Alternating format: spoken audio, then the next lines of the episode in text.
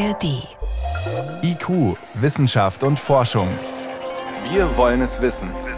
Ein Podcast von Bayern 2 in der ARD Audiothek.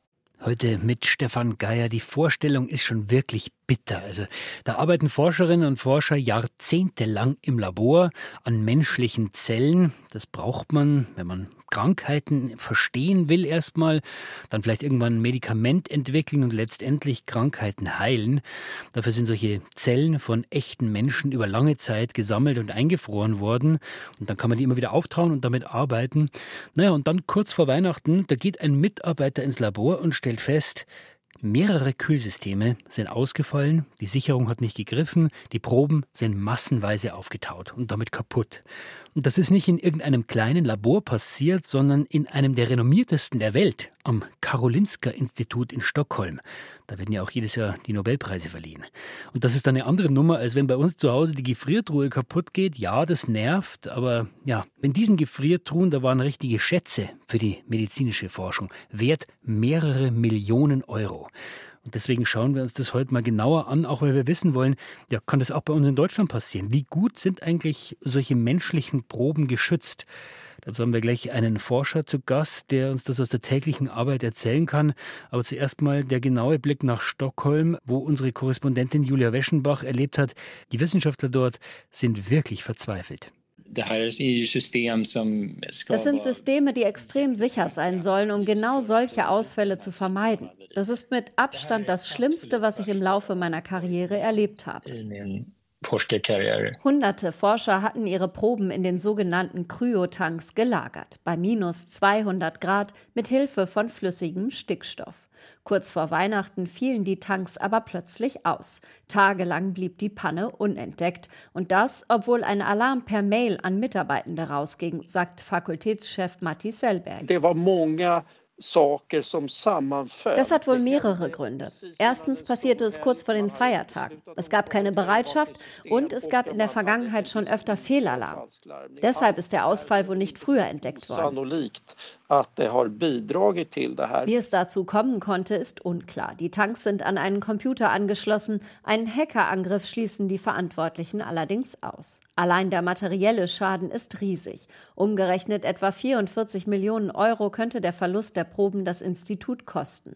Noch gravierender ist aber der Schaden für die Forschung, wie Matti Sellberg erklärt.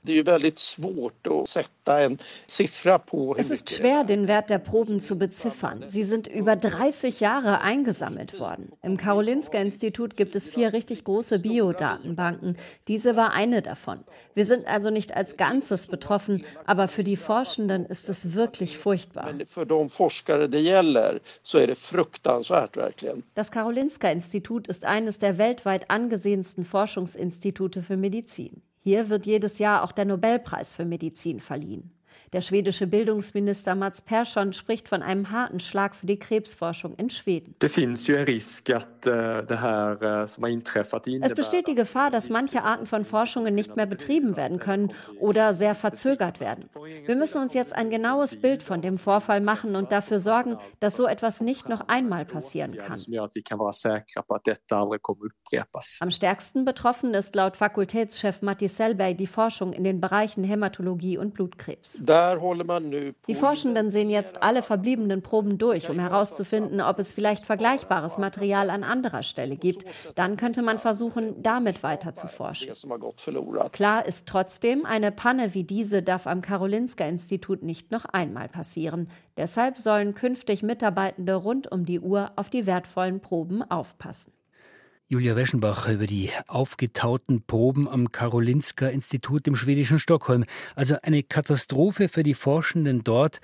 Wie sieht das in deutschen Laboren aus? Kann das bei uns auch passieren? Was ginge dabei eigentlich verloren? Das weiß Dr. Christoph Geldmacher. Er forscht am Tropeninstitut der Ludwig-Maximilians-Universität in München. Und er hat ständig mit Kühlschränken zu tun, kann man sagen, in denen wertvolle Proben lagern. Hallo. Hallo. Überrascht Sie dieser Zwischenfall in Stockholm?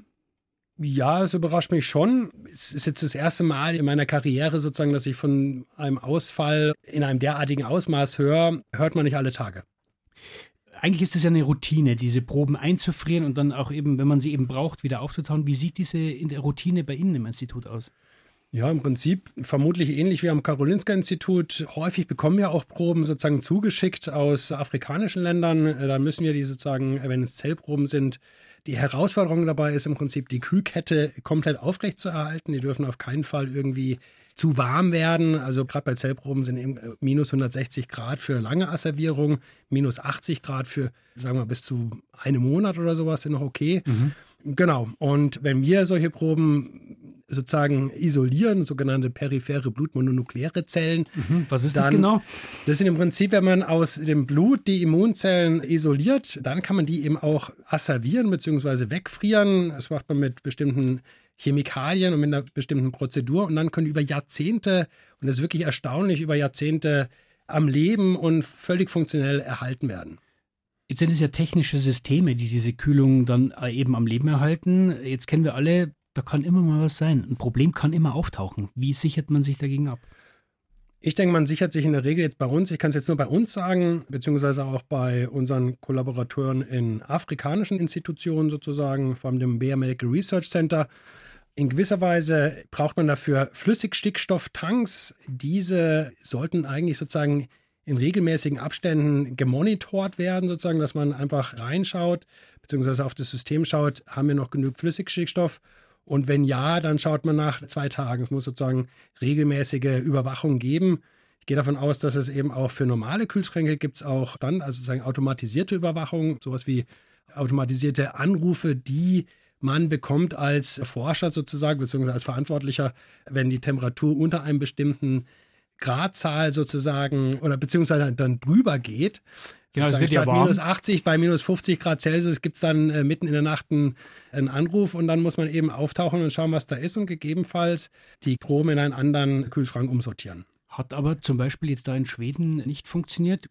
Dieser Fehler könnte bei Ihnen nicht passieren? Sag niemals nie. Also ich bin ganz gespannt, was da rauskommt. Ich denke, daraus muss man dann sehen und lernen, was ist da falsch gelaufen, beziehungsweise was kann man da verbessern. Ich meine, ich will erstmal feststellen, dass jetzt in den letzten 30 Jahren ja sowas eben nicht passiert ist. Das heißt, es ist etwas, was extrem selten vorkommt. Also generell ist es natürlich eine, auch eine Herausforderung über Jahrzehnte, Proben auf minus 180 Grad zu halten, auch energieintensiv etc. etc.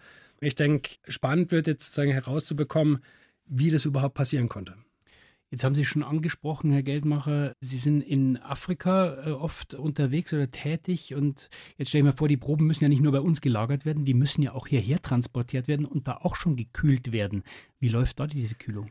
Ja, also für Zellproben jetzt speziell, optimalerweise werden die in sogenannten Dry Shippern, das ist jetzt Englisch, also äh, trocken, ist im Prinzip ein Behälter, wo man. Transportbehälter. Ein Transportbehälter, wo man äh, Flüssigstickstoff einfüllt, der wird dann von einer porösen Wand aufgesaugt. Damit äh, darf man da eben auch mit Fliegern bzw. im Flugzeug, diese Behälter können dann damit geschickt werden. Und das gewährt über mehrere Tage, teilweise bis zu zwei Wochen, eine Temperatur von minus 180 Grad Celsius. Und gab es auch schon Situationen, wo Sie gedacht haben, oh, jetzt wird es zu warm? Sagen wir so, ich bin ja selber nicht mit dabei, aber man muss sowas sehr gut organisieren. Es gibt spezielle Logistikunternehmen, die das machen für äh, gutes Geld, sage ich mal, ist auch in letzter Zeit deutlich teurer geworden. Und das muss man einfach so gut vorbereiten, dass es nicht zu irgendwelchen Unterbrechungen beim Zoll, Einfuhr, Ausfuhr etc. kommt. Die Kollegen in Stockholm, ja, für die ist es möglicherweise schon ziemlich dramatisch. Was würde das denn bei Ihnen am Institut äh, bedeuten, wenn da jetzt Proben im großen Stil wirklich auftauen? Wir machen natürlich viele Studien zu Tuberkulose, Medikamenten, Biomarkern, Diagnostik und eben mein eigenes Gebiet ist vor allem die Immunologie. Mhm. Und da haben wir jetzt konkret mal erstmal Projekte betroffen, die, wo Doktorarbeiten stattfinden, wo im Prinzip unsere gesamte Arbeit im Moment auch stattfindet. An den Proben wird eben im Moment geforscht.